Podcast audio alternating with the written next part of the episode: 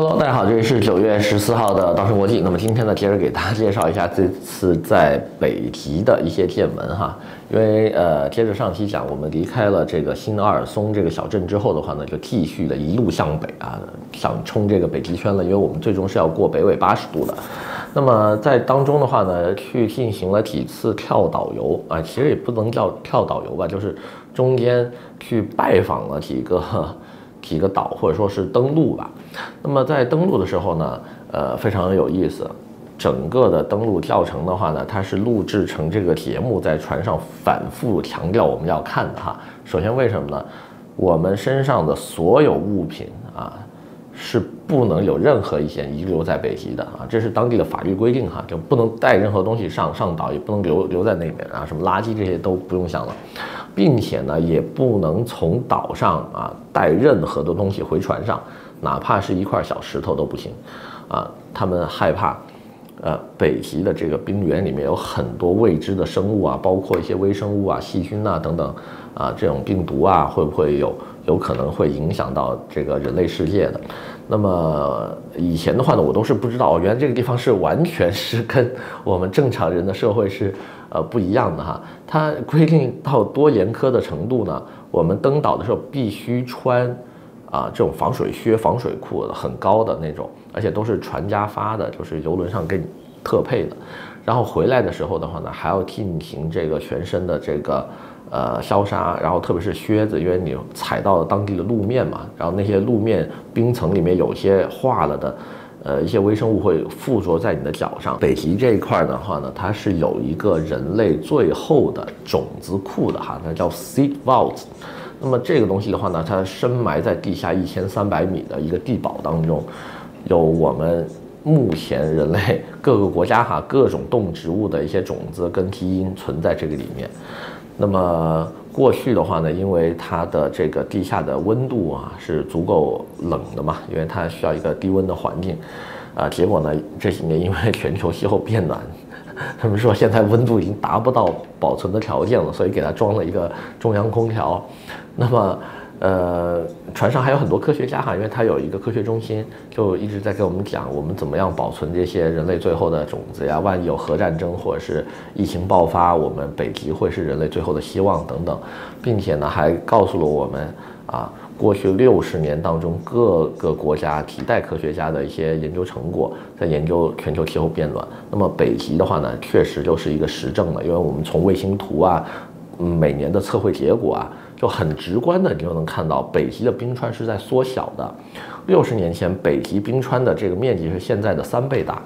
那么也就是说呢，在这些年当中的话呢，北极冰川的整个的这个面积已经缩小了三分之二了。所以他们说啊，现在我们呃一定要重视这个全球变暖的这个事情，因为不光是冰川融化，你的水平面上升，对吧？会不会造成以后未来水世界这样的结果啊，都是不好说的。而且呢。现在的这个每年不是还有些要去北极点的科考船吗？我们是不去北极点的哈，我们只是去北纬八十度就就到头了，我们就往回走了。但是呢，你像这个什么莫斯科呃胜利五十周年号啊，就是俄罗斯的那艘核动力破冰船，还有这个南森号啊，今年都是会去北极点的。他说呢，以前我们这些人带队去北极点，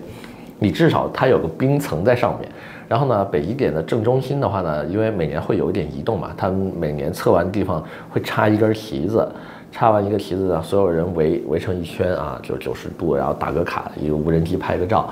他说现在已经很难遇到这个情况了，为什么呢？因为现在北极冰川融的太多了，就整个北冰洋真的是阳了，就像就就那个冰层没有那么多，所以很多时候呢，你去到北极点其实是找不到一块落脚点的，它可能就是一片海。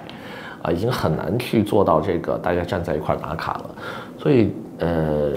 真的就是让我感触哦，原来我们平时每天说的这个 global warming 啊，还有包括这个，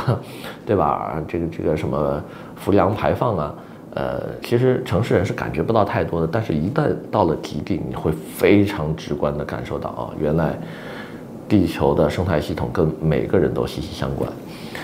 那么。进行完了这种科学考察的探险之后的话呢，还有一个特别好玩的事儿，就是呃，因为七月二十三号是我的生日嘛，刚好呢，呃，这次是在船上过的生日。然后呢，我们一桌子是全船唯一的中国人，因为三百多号人里面就只有八个中国人。然后，呃，其中一位呢是一个上海大学的教授哈，老先生吹笛子特别棒，哎，刚好呢我们那天也也也是传东不知道怎么就知道我生日了，反正就布置了一下。然后呢，他的笛声一起，我去，所有的人都知道，对吧？因为你们吹的是 生日歌嘛，然后所有的这些个，呃，北欧的老头老太太都过来，啊，就是怎么说呢，表示祝贺吧，啊，非常的感动，非常好玩，而且还载歌载舞的，呃，算是人生非常难得的一次体验。然后在这呢也分享给大家这次有趣的行程。呃，下一期节目的话呢，我们。呃，再给大家分享一下我们在船上遇上的另外一位啊，中国大哥啊，这大哥可厉害了，东北人不会说英语，六十七岁了哈，注意六十七岁带着他媳妇儿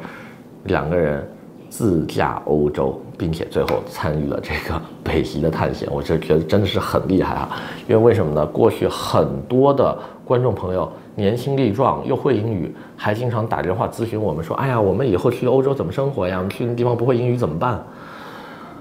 呃，以前我们都会很耐心的讲解，直到这次遇见这个老大哥之后，突然发现，哇，人家六十七岁了，一句英语不会都能在欧洲生活，对吧？那我们这些年轻人还害怕什么呢？回头把他的这个经历呢，跟呃跟采访呢分享给大家。我们今天因为时间的关系啊，先说这么多，下期再见。